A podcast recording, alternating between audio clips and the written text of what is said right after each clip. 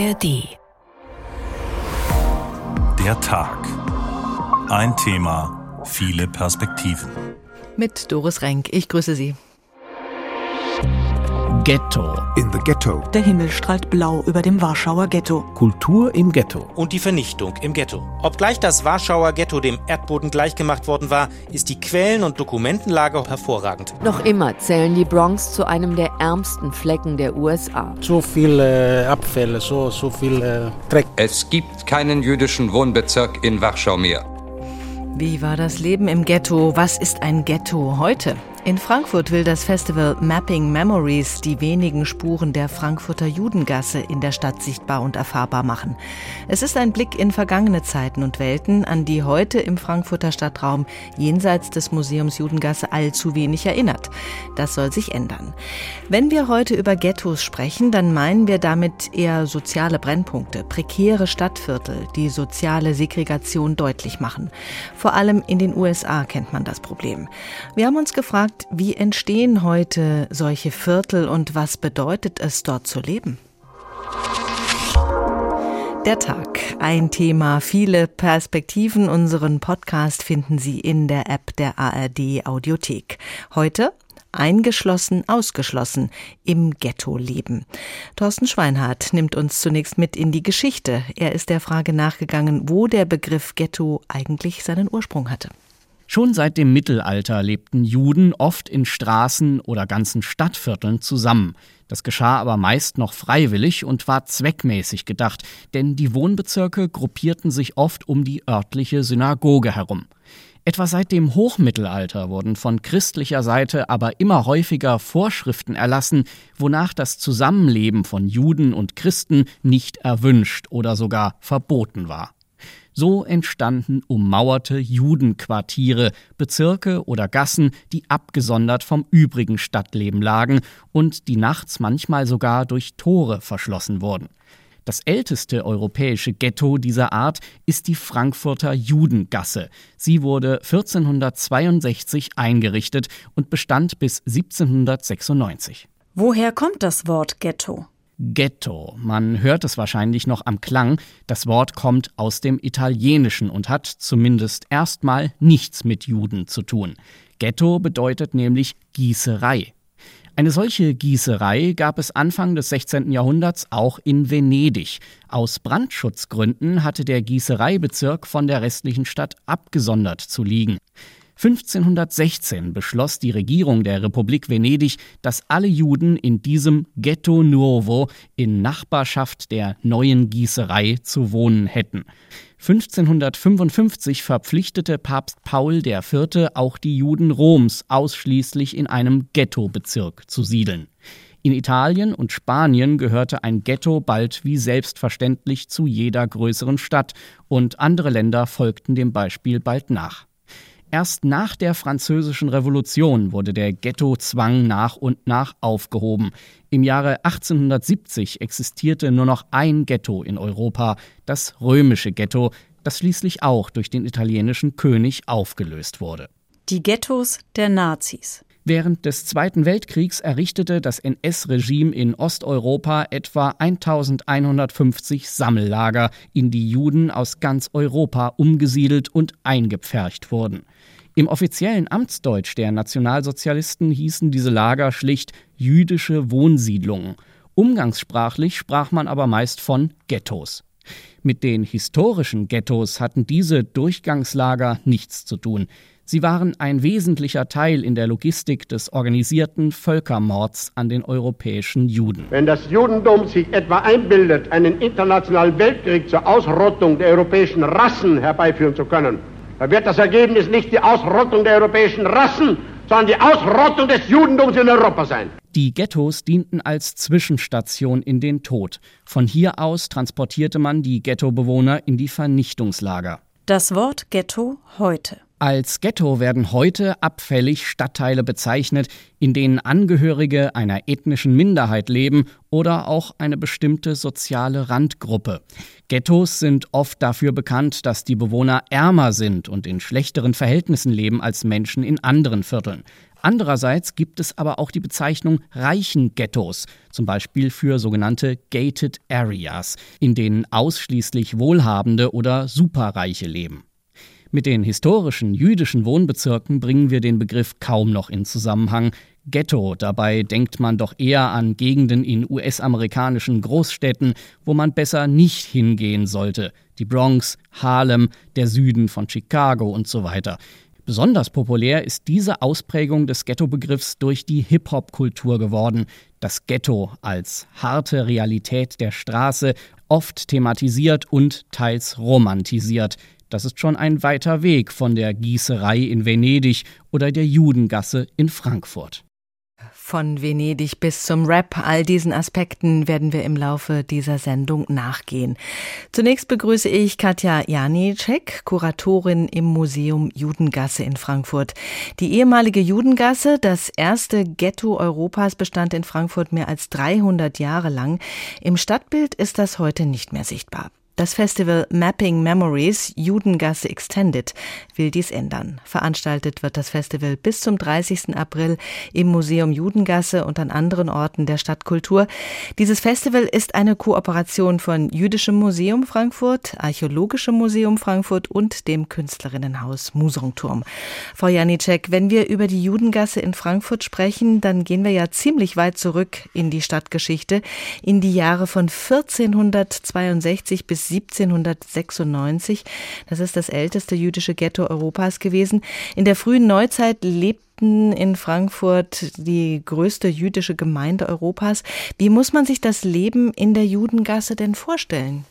Erstmal ist es eine frühneuzeitliche Stadt, eine Stadt in der Stadt, wenn man so sagen will. Vielleicht, also 1462, erstmal vielleicht als Vorgeschichte, musste die jüdische Bevölkerung umziehen. Die wohnten nämlich zuerst gar nicht dort. Das ist ja außerhalb der ersten Stadtmauer, nämlich der Staufenmauer. Mhm. Vorher hatte man eben die Geschäfte und die Wohnungen südlich des Doms. Und dann auf Druck von Kaiser und Kirche 1462 hat die Umsiedlung stattgefunden in ein Stadtgebiet, das eigentlich nicht besiedelt war. Angelegt wurde das wurde die Frankfurter Judengasse für 15 bis 20 Familien konzipiert und wuchs dann im Laufe der über 300 Jahre, in der die Judengasse ja Bestand hatte, auch rechtlichen Bestand hatte, auf über 3000 Menschen an. Die Gasse hatte eine Länge von 330 Metern. Und jetzt muss man sich das so vorstellen, in der Mitte gab es eine Hauptstraße. Diese Hauptstraße war drei bis vier Meter breit ungefähr. Und die Häuser, die drumherum standen, waren vier bis sechs Stockwerke hoch. Also super eng, super dunkel sehr, und man muss natürlich dazu sagen, dass die gesamte Altstadt Frankfurts eng war. Es ja. wurde damals einfach sehr eng gebaut. Die Wohnverhältnisse waren sehr eng. Nichtsdestotrotz war es so, dass im 18. Jahrhundert die Judengasse wahrscheinlich der dicht besiedelste Ort zumindest Europas war. Das sind erstmal die rein physischen Rahmenbedingungen, die es eben gibt. Jetzt darf man sich aber natürlich nicht vorstellen, dass man über 300 Jahre in dieser Gasse festgesessen hätte, ohne rauszukommen. Es gab drei Tore und diese drei Tore wurden nachts und an allen christlichen Feiertagen verschlossen. Und an allen anderen Uhrzeiten, also tagsüber, war man eben in der Stadt unterwegs. Und gleichzeitig war es auch so, dass Christen in der Frankfurter Judengasse zum Beispiel sowohl gearbeitet haben als Handwerker, weil der Handwerksberuf war der jüdischen Bevölkerung lange Zeit verboten. Handel hat stattgefunden, Pfandleihe hat stattgefunden, wobei man sich das nicht immer im großen Stil vorstellen muss, sondern man kann sich auch vorstellen, dass jemand zum Beispiel in die Frankfurter Judengasse gegangen ist, dort eine Schürze ins Pfandleihhaus gebracht hat, etwas Geld dafür bekommen hat und dann ist die Schürze dort in den Altkleiderhandel gegangen. Also das sind Berufszweige, die in der Frankfurter Judengasse gang und gäbe waren. Es ist so, dass die Mehrheit der Frankfurter Jüdinnen und Juden aber unterhalb der Armutsgrenze gelebt haben. Ja. Mhm. War dann dieses Viertel auch eine Art sozialer Brennpunkt? Also ein Viertel, in dem ähm, man es schwer hat, Fuß zu fassen, dann äh, außerhalb. Also natürlich gibt es in der Frankfurter Judengasse auch sehr viel sozialen Unbill. Also das kann man nicht äh, verschweigen. Es gibt zum Beispiel jüdische Dienstmägde, die für jüdische Familien gearbeitet haben, die ganz unten auf der sozialen Stufe waren. Es gibt Waisenhäuser, äh, es gibt ähm, arme Armenhäuser. Das ist die eine Sache. Andererseits gibt es aber auch gleichzeitig eine Art von Wohlfahrtssystem in der Frankfurter Judengasse, die die ganz harte Realität so ein bisschen abfängt. Und es ist ganz gut strukturiert. Also es war jetzt kein Ort, wo Mord und Totschlag geherrscht hätte. Es war gut strukturiert. Es hatte eine eigene Verwaltung, die sich um innerjüdische Belange gekümmert hat. Einerseits, aber andererseits auch mit den christlichen Autoritäten. Das war zu der Zeit der Rat der Stadt Frankfurt Verhandlungen geführt hat. Und innerhalb der Frankfurter Judengasse war es strukturiert. Es gab einen Oberrabbiner, es gab Institutionen, es gab ein Gemeindewesen. Von der Judengasse ist ja fast nichts mehr übrig heutzutage.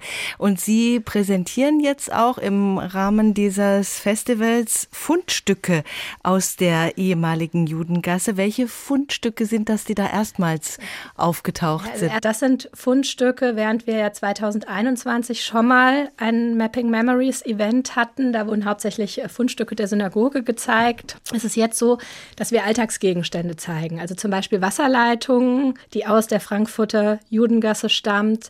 Man wird Würfel vorfinden, die sind sehr klein und unscheinbar. Ja, es sind eben einfach fünf oder sechs kleine Würfel, wie man sich das vorstellt, die wohl aus einer Würfelmanufaktur stammen. Es gibt ähm, Reste einer Gipsgießerei. Es gibt Tonscherben, Tongefäße. Also das sind alles Dinge, die man jetzt, wie gesagt, zum ersten Mal in dieser Pop-up-Ausstellung bewundern kann, weil normalerweise wurden die in Kisten im Archäologischen Museum. Es sind ja auch so auf den ersten Blick erstmal unspektakuläre Alltagsgegenstände, die man gefunden hat, als man 1900 1987 die Stadtwerke gebaut hat. Und es war ja auch ein langer Kampf in der Stadt, um überhaupt dieses Museum einrichten zu können. Stichwort Börneplatzkonflikt. Also das hat sich ja ein bisschen hingezogen. Und das Archäologische Museum hat dann diese Gegenstände geborgen in unterschiedlichen Gruben. Und die sind eben dort in 105 Kisten, soweit ich das in Erinnerung habe, mhm äh, vorhanden. Das ist dann doch eine ganze Menge, 105 Kisten. Ja, wir haben sogar ein Projekt, wo man das dann Unboxing Past heißt das, wo man eben diese Kisten sowohl im virtuellen Raum, da kann man sich angucken, wie die Kisten ausgepackt werden und kann dann Gespräche untereinander führen, als auch wirklich im physischen Raum. Also es wird in den physischen Raum geholt.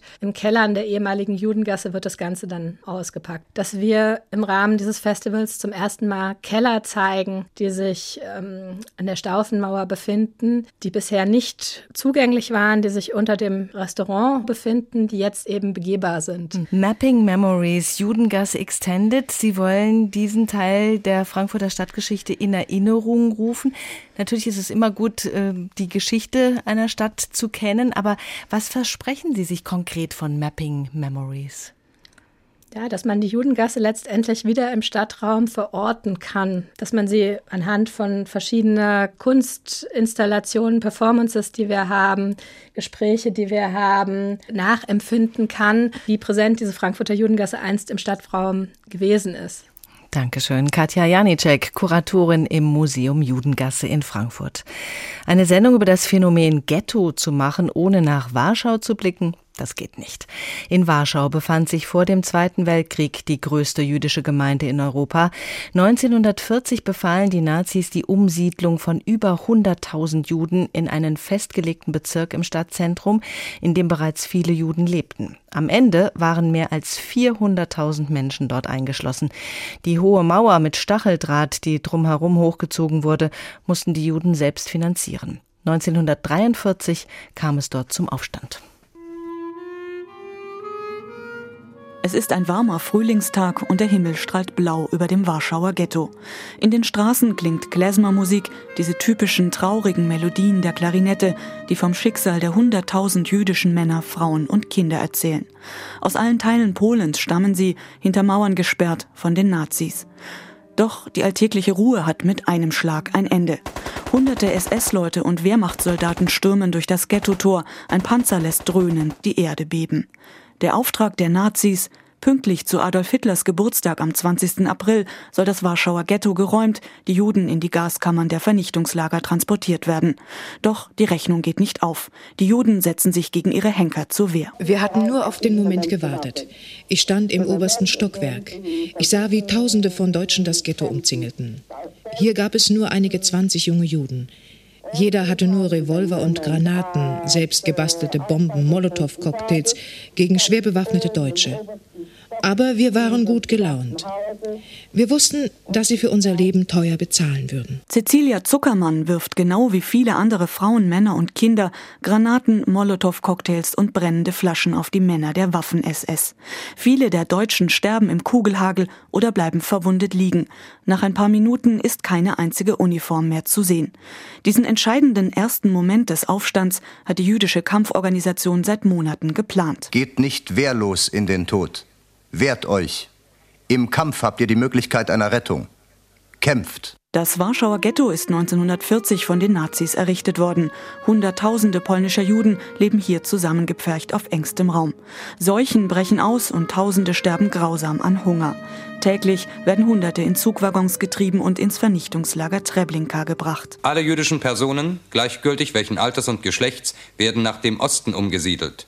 Beginn der Umsiedlung am 22.07.1942 um 11 Uhr. Aus dem Fenster eines der Häuser, die am Umschlagplatz standen, warfen Soldaten Menschen heraus.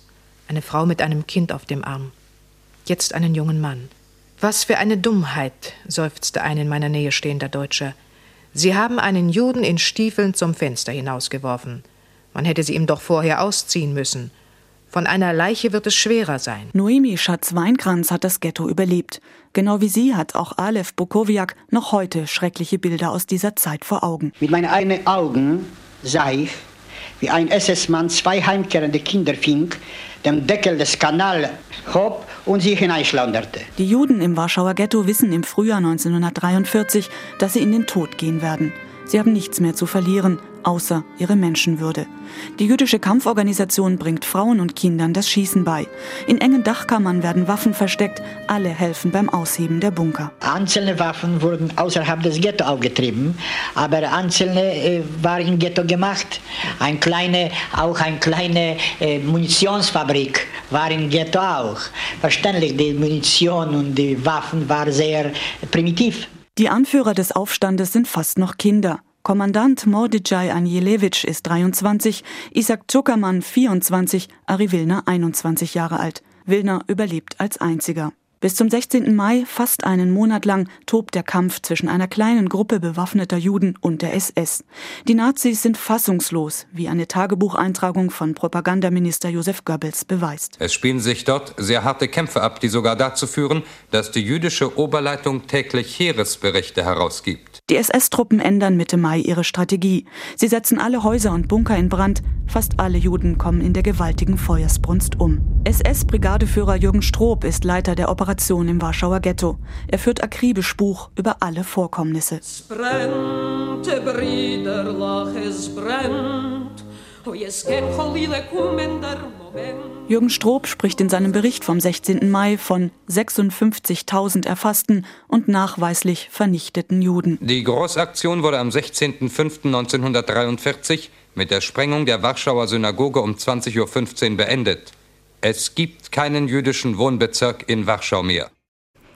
Der Massenmord an den Juden, die Vernichtung jüdischen Lebens in Deutschland, das ist ein Aspekt, an den wir denken, wenn wir den Begriff Ghetto hören. Das Warschauer Ghetto, der Widerstand dort und schließlich die komplette Zerstörung. Christiane Glas hat daran erinnert. Diesen Podcast bekommen Sie in der App der ARD Audiothek.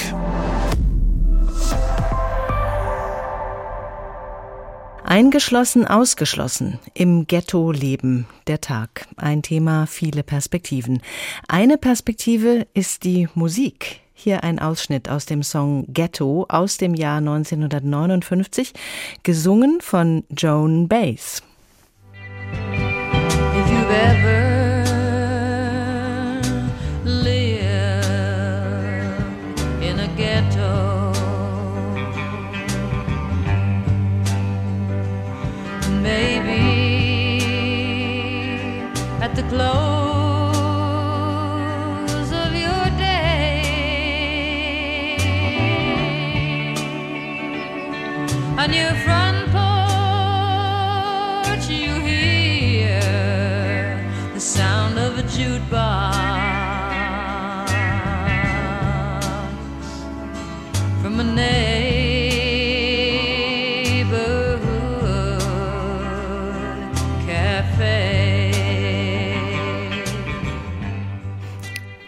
Der Blick auf eine andere Ghettobildung. Harlem und die Bronx sind vermutlich die bekanntesten Ghettos, die in Musik, Filmen und Büchern oft thematisiert wurden.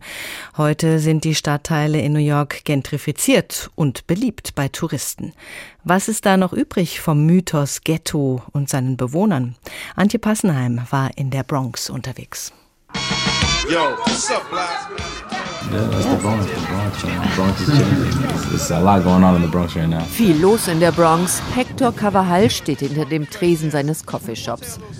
Alles Fair Trade, alles Bio, alles im Trend. Und ein Motto des Tages hinter dem Mann mit der Yankees-Kappe. Kind of like, you know, we're very Bronx, you know, I mean, I'm only wearing a Yankee hat. Die trägt er nur, sagt Hector. Als Kind der Bronx will er hier seinen Traum verwirklichen. Everybody who works coffee in the Bronx. Wer im Kaffee-Business ist, bleibt normalerweise nicht in der Bronx, geht nach Manhattan, Brooklyn, Queens. Die verlassen hier unsere Community. They leave their community to seek an opportunity. Hector bleibt.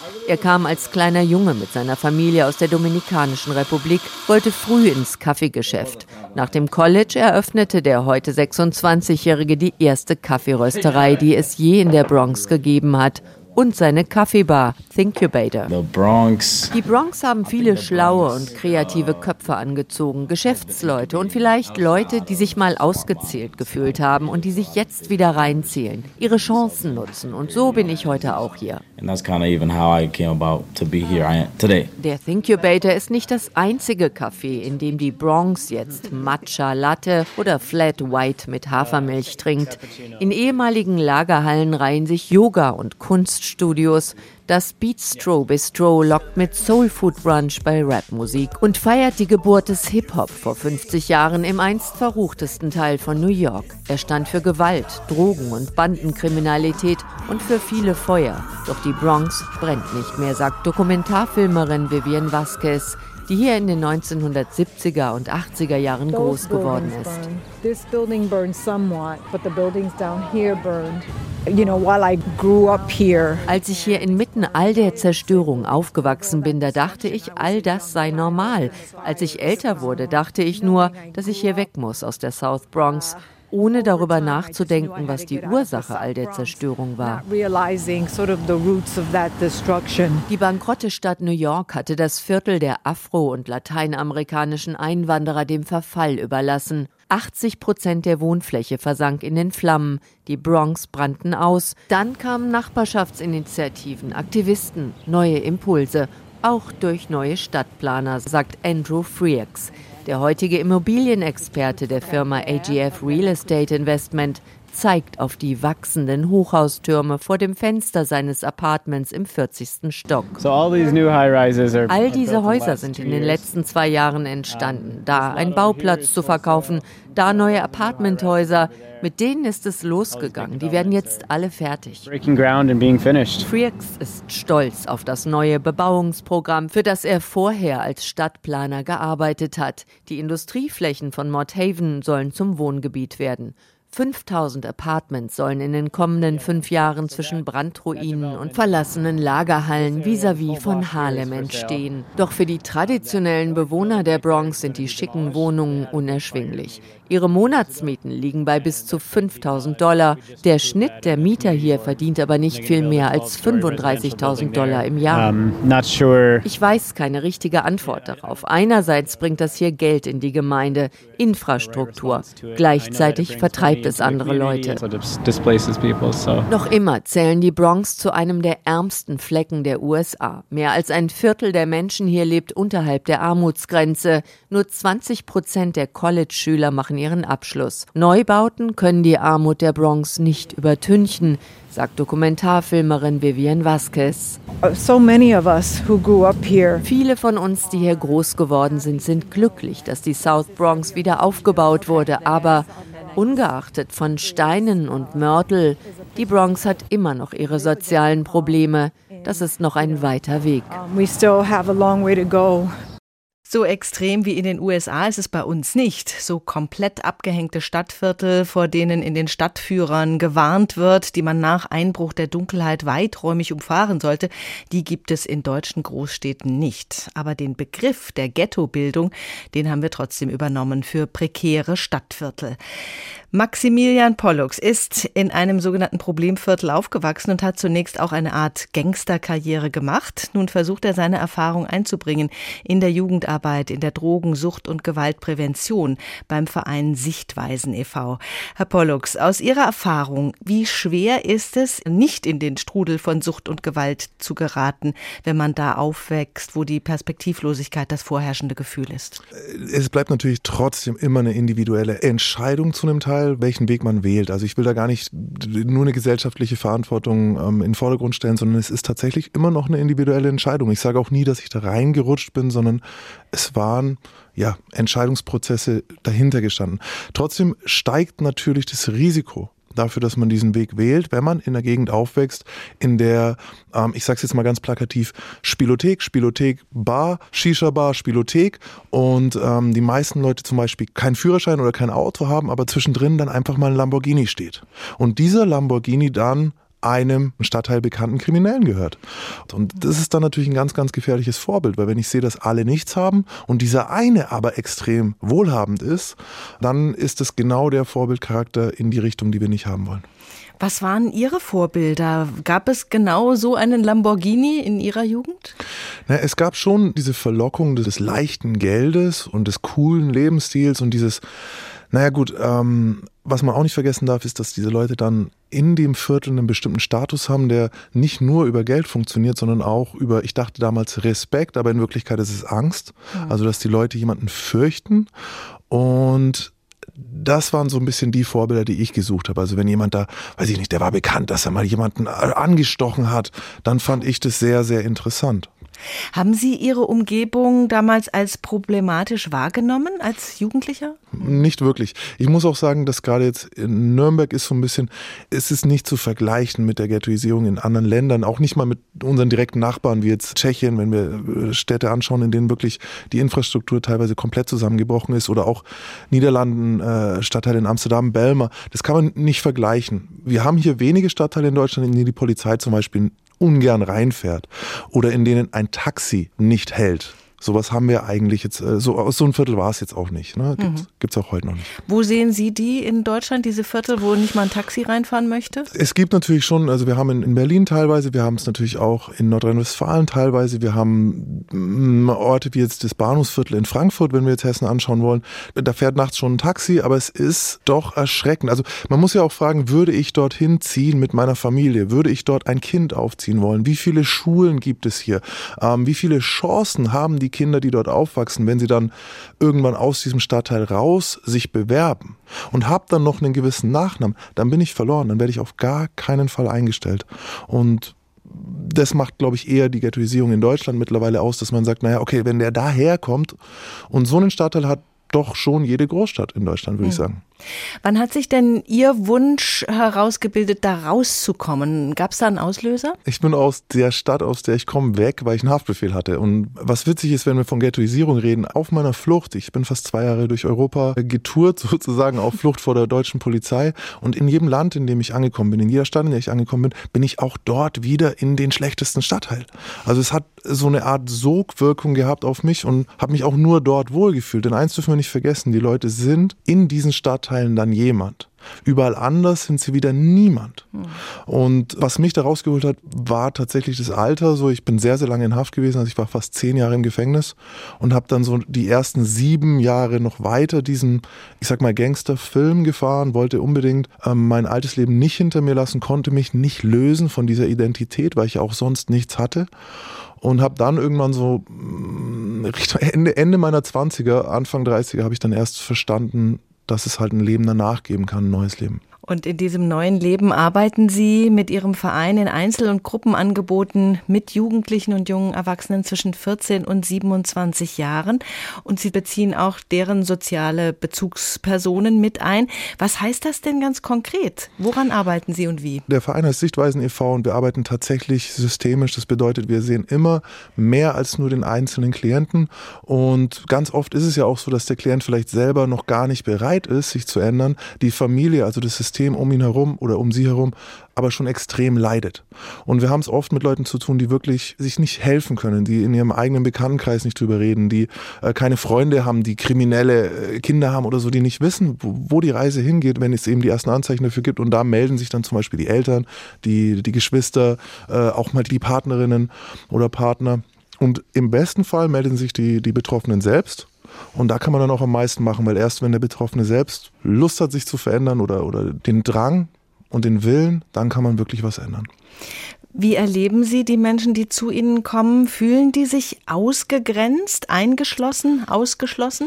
Das Interessante ist, eine der ersten Dinge, die passiert, ist, dass man in eine Opferhaltung geht, wenn man, wenn man kriminell ist, weil man hat das Gefühl, man wird von allen gejagt und von niemandem verstanden und die Polizei ist gegen einen, der Staat ist gegen einen. Ich habe die ersten fünf, sechs Jahre in Haft, habe ich meine Schuld nicht gesehen, sondern ich dachte, schau mal, wie mit mir umgegangen wird.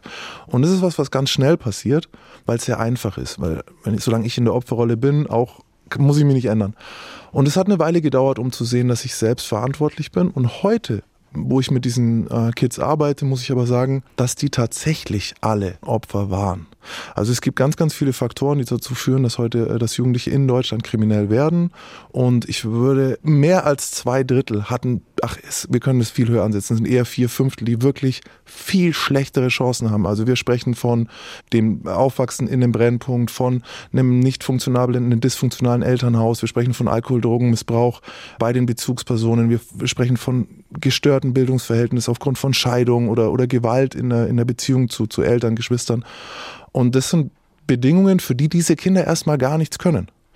Wenn das nämlich schon zwischen 1 und 8 und 10 passiert, dann haben wir dann eben ab 10 meistens die auffälligen Kids. Das Ghetto ist heute Thema unserer Sendung. Würden Sie sagen, wer raus will aus der Krise, aus Gewalt und Drogen, der muss auch raus aus seinem Viertel? Es ist ein zweischneidiges Schwert. Ich plädiere natürlich dafür, dass die Menschen, die sich wirklich Mühe geben und, und auch schon sehen, dass, dass sie was Gutes für die Gesellschaft erreichen wollen, dass die auch eben in solchen Stadtteilen bleiben, wirken und, und im besten Fall auch arbeiten und Vorbildfunktion übernehmen.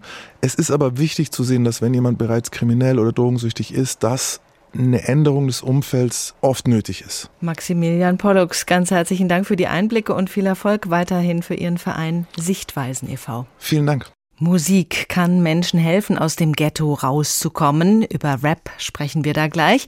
Jetzt erstmal zu einem Beispiel, wie ein sehr softer Song übers Ghetto einem Künstler zu einem Nummer 1 Hit verholfen hat. In the Ghetto, der Song, der einem sofort in den Kopf kommt, wenn das Stichwort Ghetto fällt. Elvis singt zusammen mit seiner Tochter.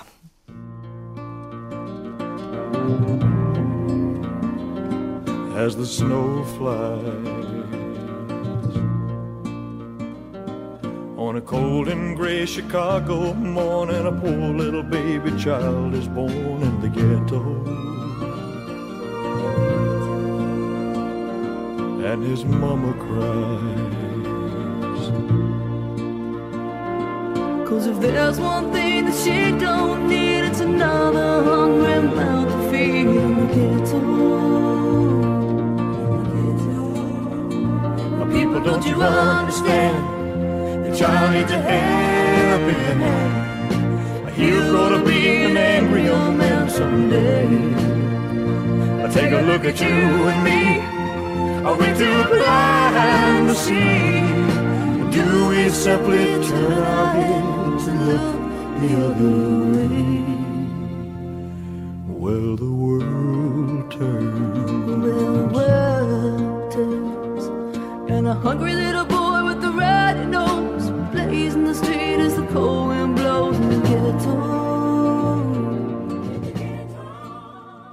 Der Erfolgssong von Elvis Presley in the Ghetto. Bei uns war er eine Nummer 1 Hit. In den USA kam er nicht ganz so weit, nur auf Platz 3. Da zeigt sich schon, wie sehr Elvis dafür gesorgt hat, dass das Ghetto bei uns auch ein gängiger Begriff wurde. Wie Elvis zu diesem Song kam, das müssen wir uns noch mal ein bisschen genauer anschauen. Das beschreibt uns Mario Scala. Mitte der 60er Jahre stagnierte Elvis Presleys Karriere. Er war längst weltberühmt und außerdem ein Filmstar geworden. 27 Filme in knapp zehn Jahren. Der Markt war gesättigt, die Filme und ihr Soundtrack wurden immer flacher, Elvis war frustriert. Ob es wirklich Paul McCartney gewesen war, bei einem Blitzbesuch der Beatles in Memphis, Tennessee, bleibt Anekdote. Jedenfalls fiel dessen Tipp, statt Mittelmaß neue Wege zu beschreiten, auf fruchtbaren Boden. 1969 arbeitete Elvis in den American Sound Studios in Memphis, als ihm ein Stück des Songwriters Mac Davis in die Hände fiel, das ursprünglich The Vicious Circle, der Teufelskreis heißen sollte und beschreiben, wie chancenlos ein Ghetto-Kind in den USA ist, den sozialen Teufelskreis aus Armut und Gewalt zu durchbrechen. Mac Davis erinnert sich. I had been trying to write a song called The Vicious Circle. Ich wollte also diesen Song mit dem Titel Der Teufelskreis schreiben. Doch daraus wurde schnell In the Ghetto. Das Wort wurde in der Zeit gerade erst bekannt, um die Stadtteile zu bezeichnen, in denen die Armen lebten, ohne Chance, da je rauszukommen. Alle, die konnten, zogen damals in die Vorstädte. Niemand wollte in diesen Ghettos leben. Vicious Circle nämlich gestaltete sich schwierig. Das Wort ist nicht gerade ideal für Reim und Melodie. Mac Davis kam mit diesem Titel nicht recht voran. Doch als er im Tonstudio war und ein Mitarbeiter ihm auf der Gitarre ein Motiv vorspielte, war auf einmal der Song samt Titel im Kopf vorhanden und um zwei Uhr morgens fertig geschrieben. Die Geschichte eines Ghetto-Kindes, das lernt zu stehlen und zu kämpfen, sich zu bewaffnen und in jungen Jahren stirbt, kam für Elvis Presley genau zur rechten Zeit. In der ersten Phase seiner Karriere, Mitte der 50er, hatte er mit seinem Rockabilly-Sound eine Fusion aus weißem Country und schwarzem Rhythm and Blues gepflegt. Vom weißen Mainstream wurde das anfangs beargwöhnt, doch zehn Jahre später war die Musikrichtung in der Mitte der Gesellschaft angekommen. Der einen Neuanfang gesuchende Elvis hatte bereits 1966 mit How Great Thou Art ein Gospel-Album aufgenommen und sich wieder der schwarzen Musik angenähert. Mac Davis in The Ghetto fand einen King, der auf genau so ein Lied gewartet hatte. As the snow flies On a cold and gray Chicago morning, a poor little baby child is born in the ghetto. Kritiker sollten später seine warme, soulige Stimme rühmen, mit der diese Ghetto-Geschichte glaubhaft erzählt werden konnte. Und das von einem Weißen, der schon in seiner Jugend von den schwarzen Blues- und Gospelsängern fasziniert war und sich in von Schwarzen bewohnten Vierteln in seiner Heimatstadt Tupelo, Mississippi, herumtrieb. Das weiß-schwarze Crossover von In the Ghetto kam schon in der Art zum Ausdruck, wie Elvis den Refrain sang. Als Mac Davis seinen Song zum ersten Mal im Radio hörte, war er irritiert, dass Elvis In the Ghetto sang und nicht In the Ghetto I got the, heard it on the radio. I remember going, I wish he hadn't have said ghetto. I wish he'd just said in the ghetto. Why didn't he just say in the ghetto instead of in the ghetto? Tatsächlich war das hier nicht die Stimme von Jailhouse Rock oder Hound Dog. Elvis legte sie tiefer, gab ihr ein dunkles Timbre, sodass sie tatsächlich soulig klang und da allgemein bekannt war, dass der Junge aus armen Verhältnissen sich zur Musik der Schwarzen hingezogen fühlte, gingen 1969 Starbiografie, Text und Stimme einträchtig zusammen. Jahrzehnte vor allen Debatten über kulturelle Aneignung war In the Ghetto einer seiner größten Hits. In Deutschland sogar sein einziger Nummer-1-Hit.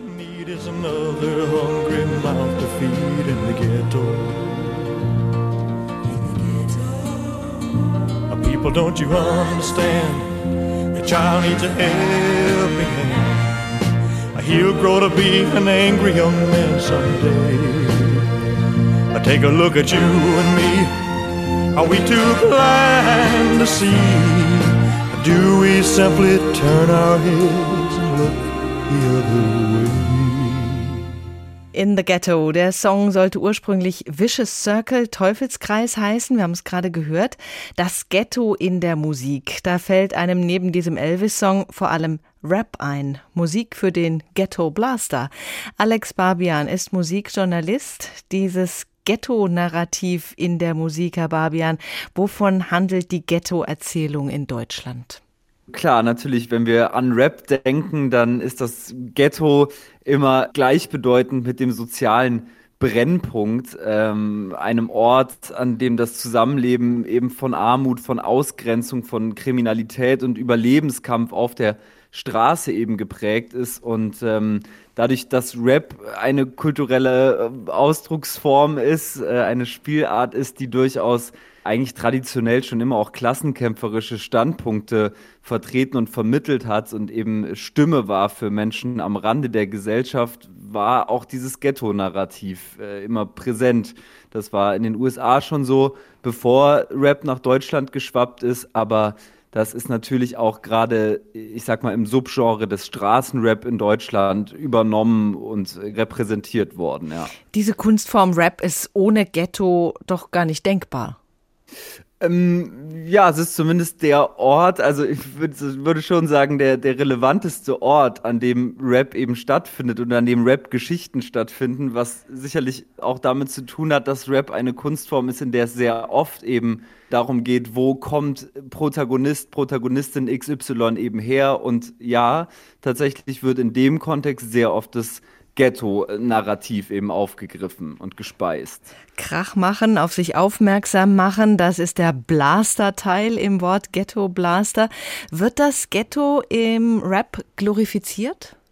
Hm, naja, das ist ein kontroverses Verhältnis, das Rap zum Ghetto hat. Denn einerseits ist die Erzählung natürlich immer, dass man es schaffen möchte, aus dem Ghetto zu entfliehen aus diesem Mikrokosmos zu flüchten. Gleichzeitig glorifiziert und romantisiert man das Ghetto aber natürlich auch. Also äh, das passiert so ein bisschen im selben Atemzug und das ist ganz interessant. Welche Probleme des Ghettos werden denn angesprochen in dieser Musikform? Naja, es geht natürlich im Rap immer und häufig darum, dass die Möglichkeiten zur individuellen Entfaltung äh, an diesen Orten schwerer fällt als an anderen Orten in der Gesellschaft, dass äh, armutsbedingt das Individuum im Zweifel eben zu kriminellen Spielformen greift sozusagen.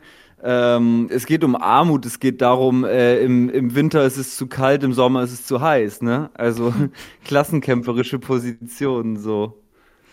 Wie hat sich diese Musik denn in den letzten Jahren gewandelt? Diese extreme Sexualisierung, die brutale Sprache, die steht ja zunehmend in der Kritik. Ja, das stimmt. Und was mir auch aufgefallen ist, gerade als ich jetzt nochmal darüber nachgedacht habe, das Ghetto irgendwie als der Ort, an dem äh, die Geschichten passieren, die im Rap erzählt werden, gerade im deutschen Rap, der Begriff Ghetto wird viel seltener verwendet, zumindest in meiner Wahrnehmung, als noch vor 10, 15 oder 20 Jahren, äh, wenn wir zurückdenken an eine Zeit, in der Sido gerade groß wurde mit Songs wie Mein Blog, das war 2004, oder Echo Fresh und Bushido 2006 äh, eben mit dem Song Ghetto auf die Leinwand äh, gekommen sind. Das ist ganz interessant.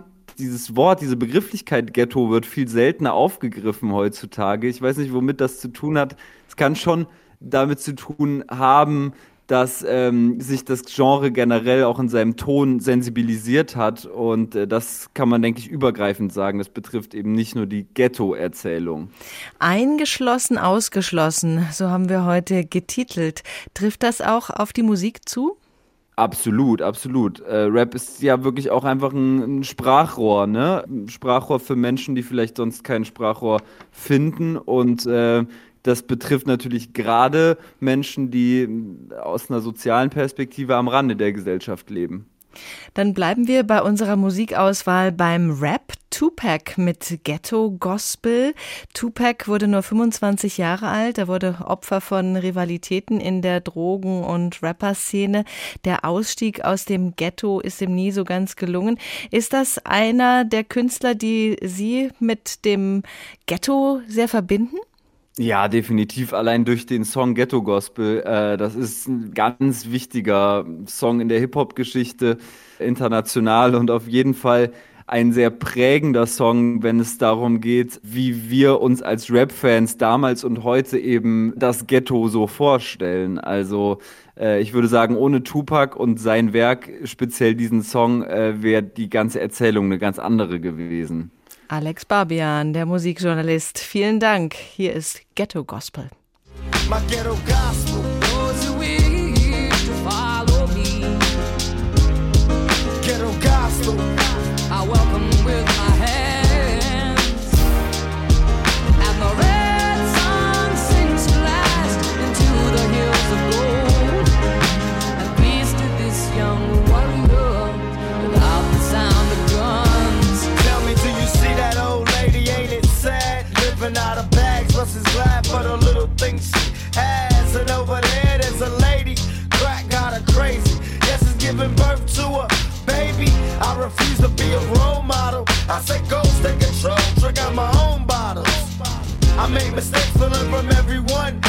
It's said and done, I bet this brother be a better one. If I upset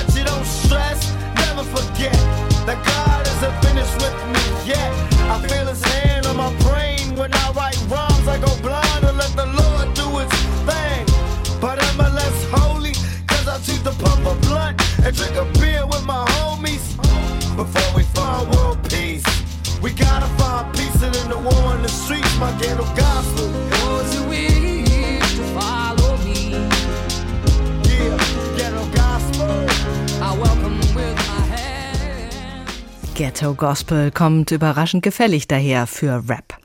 Eingeschlossen, ausgeschlossen im Ghetto leben. Der Tag, ein Thema, viele Perspektiven. Von abgehängten Vierteln, von abgehängten Bewohnern haben wir gehört. Auf die Möglichkeiten gegenzusteuern wollen wir jetzt schauen. Wir haben von Ghettoisierung gesprochen in dieser Sendung, wenn sich in Stadtteilen nur noch bestimmte Gruppen aufhalten.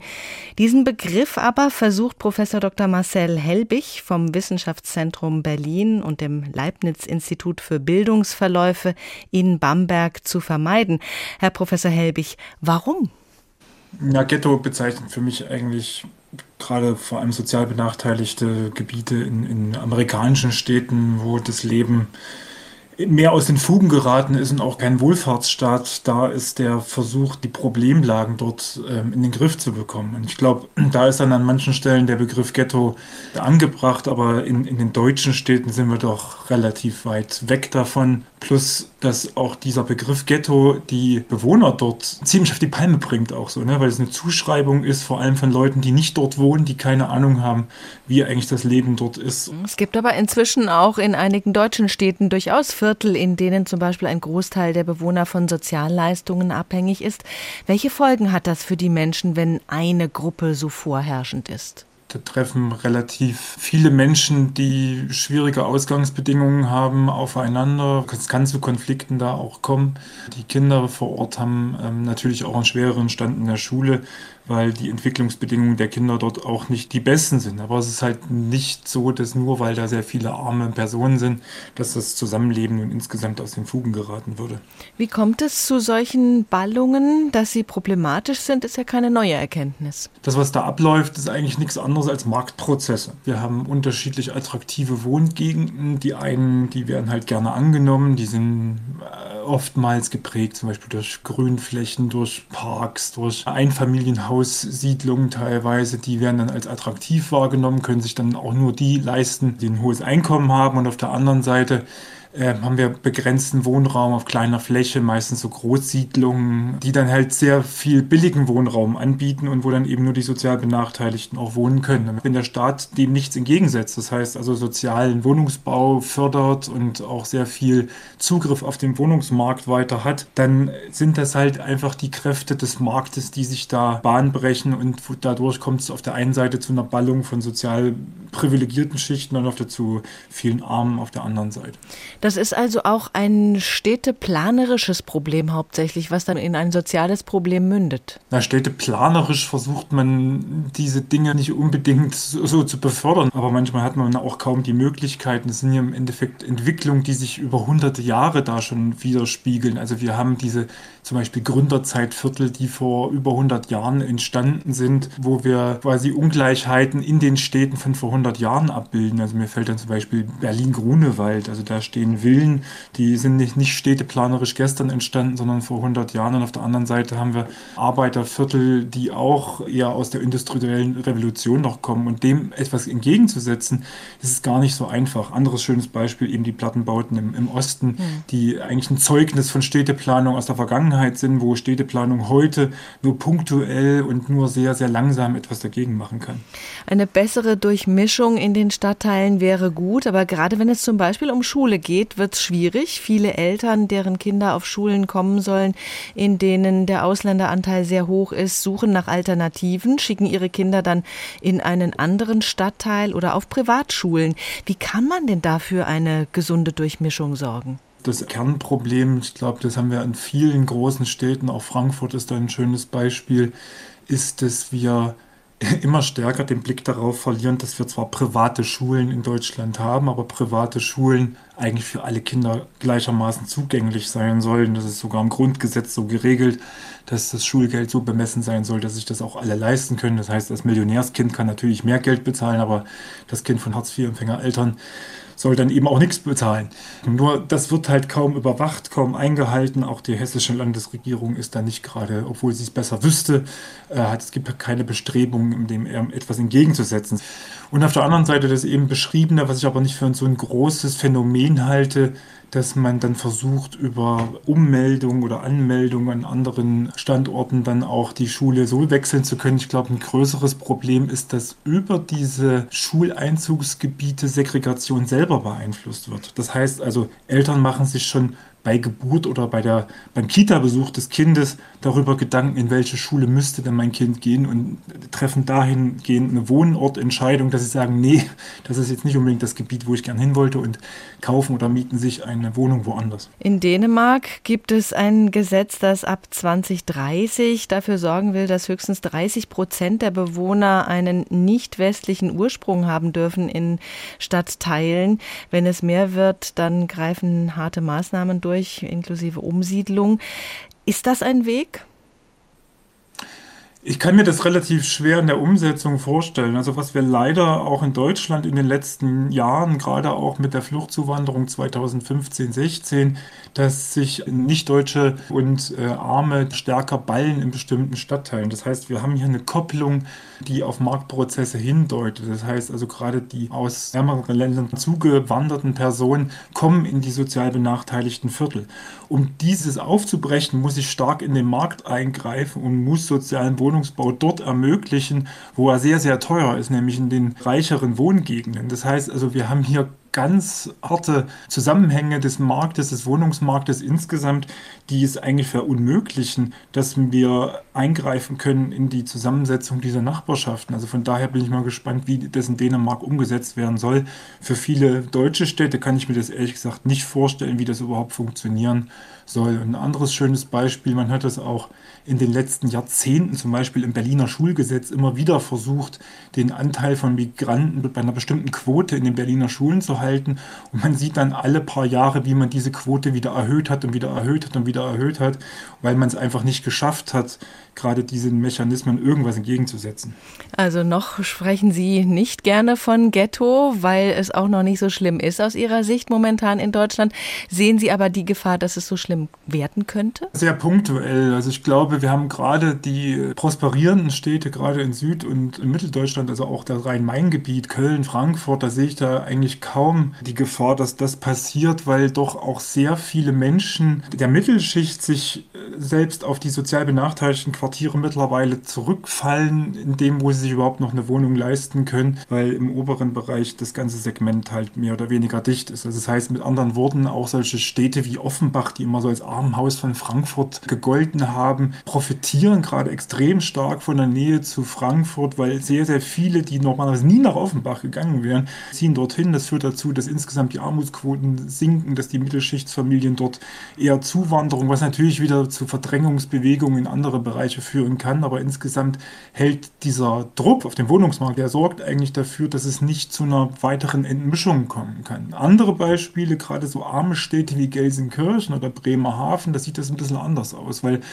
dort Armut sich dann insgesamt sehr stark beeilt und das sich auch verschärfen kann in den nächsten Jahren, weil man dann auch nicht wirklich so die guten wirtschaftlichen Aussichten sieht. Vielen Dank, Professor Marcel Helbig, Sozialwissenschaftler am Wissenschaftszentrum Berlin und Leibniz-Institut für Bildungsverläufe in Bamberg. Das war der Tag heute zum Thema Eingeschlossen, ausgeschlossen im Ghetto leben. Ein Thema, viele Perspektiven. Wie immer zu finden in der ARD Audiothek in der Rubrik Politik und Hintergrund. Und wenn Sie in der ARD Audiothek ein bisschen stöbern wollen, kennen Sie schon den Podcast Teurer Wohnen von Radio 1. Da geht es um Regeln und Gesetze, die verhindern könnten, dass bezahlbarer Wohnraum verschwindet und wir unter anderem die Probleme bekommen, die wir in unserer heutigen Sendung angesprochen haben. Mein Name ist Doris Renk. Guten Tag.